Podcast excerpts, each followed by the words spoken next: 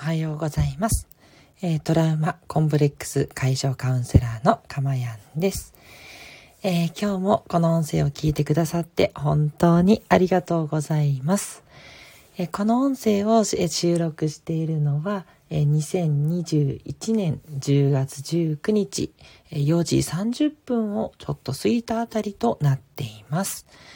はい。ということでですね、今日も、えー、朝早くから、えー、お聞きくださってありがとうございます。または、えー、収録した音声を聞いてくださって本当にありがとうございます。と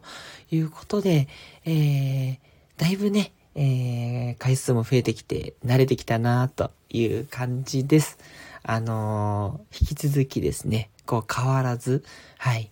この、え幸せにね、なれる場所を、えー、あなたと一緒に心地よく作っていけたらなというふうに思います。どうぞよろしくお願いします。えー、今回のテーマですが、えー、自分の本当の思いに気づくというテーマでお話ししていきたいというふうに思います。えー、今ですね、あなたの生活、え日々過ごしていていかがでしょうか？ね、充実してるよ、楽しいよっていうね、方はいいと思うんですけれども、えー、このようなね、放送を聞いてくださっているということは、えー、生活がね、楽しくないとか、えー、なかなか潤っていかないとか、どうしたらいいんだ、というようにですね、え悩んでるという、そういう思いにね、ハマっちゃってるっていう方もね、えー、多いんじゃないかなというふうに思います。はい。えー、これですね、人によってはなかなかね、こう、どうしたらいいのかっていうのは難しいというのがね、あったりするんですね。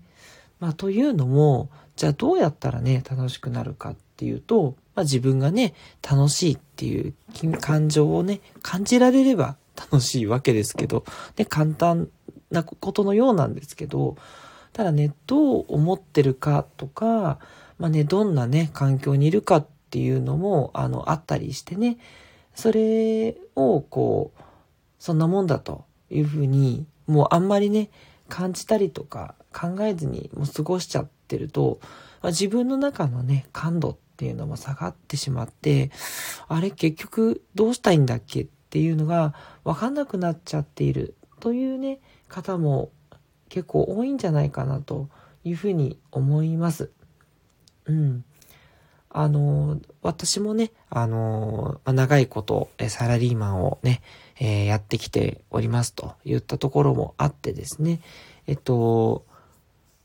こういう、えー、配信とか、えー、情報発信的なことをやらせていただくっていうまではですね、まあ、なかなか、うーん、どうしたらいいんだろう。全然楽しくない一日、みたいな そんな感じでね、えー、感じてるっていうことがすごい多かったんですよね。もうほんとついぞ2、3年前ぐらいの話なんですけどね。はい。あ、ここで、えー、いつものいつこさんが入ってきてくださってます。おはようございます。ということで、おはようございます。ありがとうございます。はい。今日もどうぞゆっくりしていってくださいね。はい。ありがとうございます。えー、それでですね、えー、まあ、そういったね、えー、状況だったんですけど、ま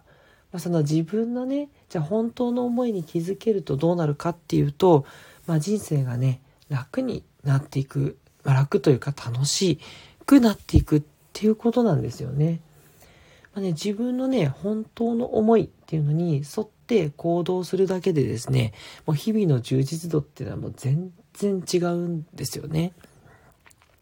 私なんかもね、ずっとサラリーマンとしてやってきて、最初はね、あの、いろいろ新鮮なことも多いし、あ、こんな世界なんだって言って、大人のね、世界に踏み入れた時はすごい楽しかったっていうのを覚えてるんですけど、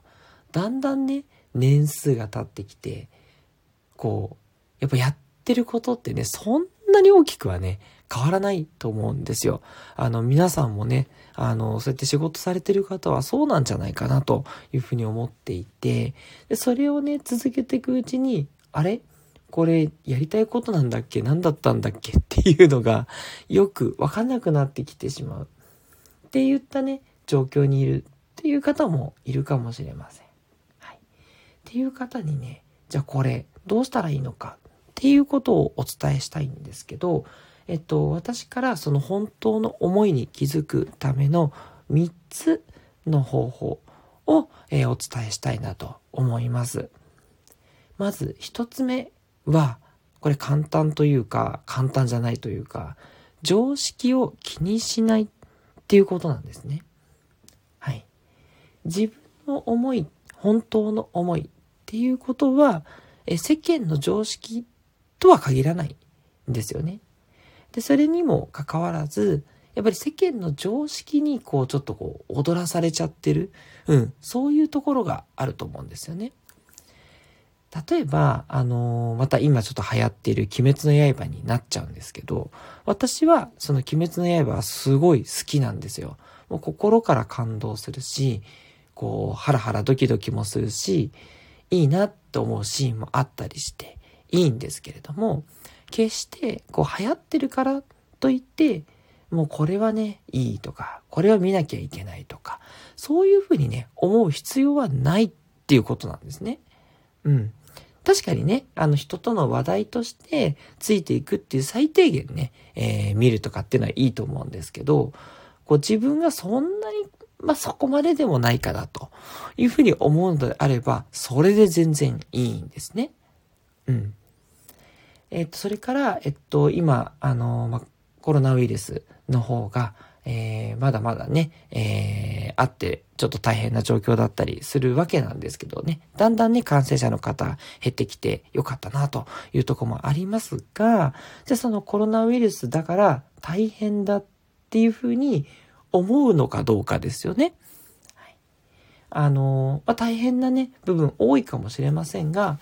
まあ、そうでもなくね、えっ、ー、と、逆にいろんなことに気づけたっていう方もね、いらっしゃるでしょうし、そういう時に、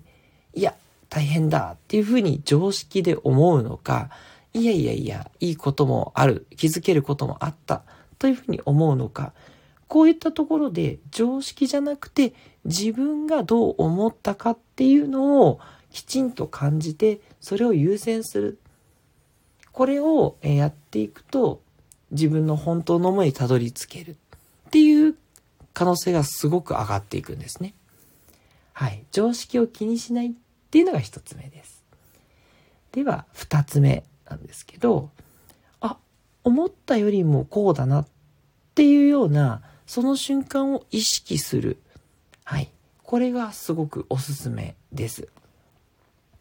いろんなね、ことをやっていく、生活でいろんなことがある時に、なんか思ったほど楽しくないとか、思ったほど悪くないとか、うん。そういうね、ことってやっぱやっててあると思うんですよ。やってみたら面白かったみたいな、うん。そういうことってあると思うんですよね。うん。こういう時っていうのは、こう自分が本当はこういうことが好きなんだっていうことに気づくチャンスなんですよね。で、もしくは、あ、これやってみたけどそんなでもないなって言ったら、意外と好きじゃないのかも。だしね。今まで好きだと思ってたけど、やってみて、うん、楽しいけど、まあそれなりかな。とかだったら、やっぱ自分が本当にね、やりたいっていうことではないのかもしれない。とかとかですよね。はい。その時に、ね、やってるからって言って、こう自分のね、こう、思ってることをごまかさずに、正直にね、観察してあげる。うん。これもね、すごくいいことですね。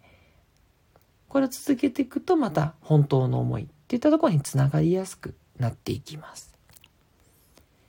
えー、3つ目の、えー、方法なんですけど、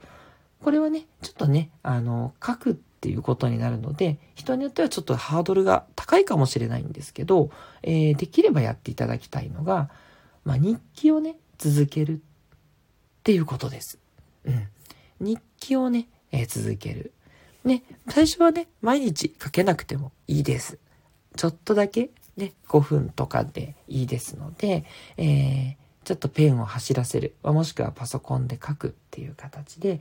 今日一日どんなことに心が動いたかなって言ったことをですね、えー、正直に書いてみるというのをお勧めします。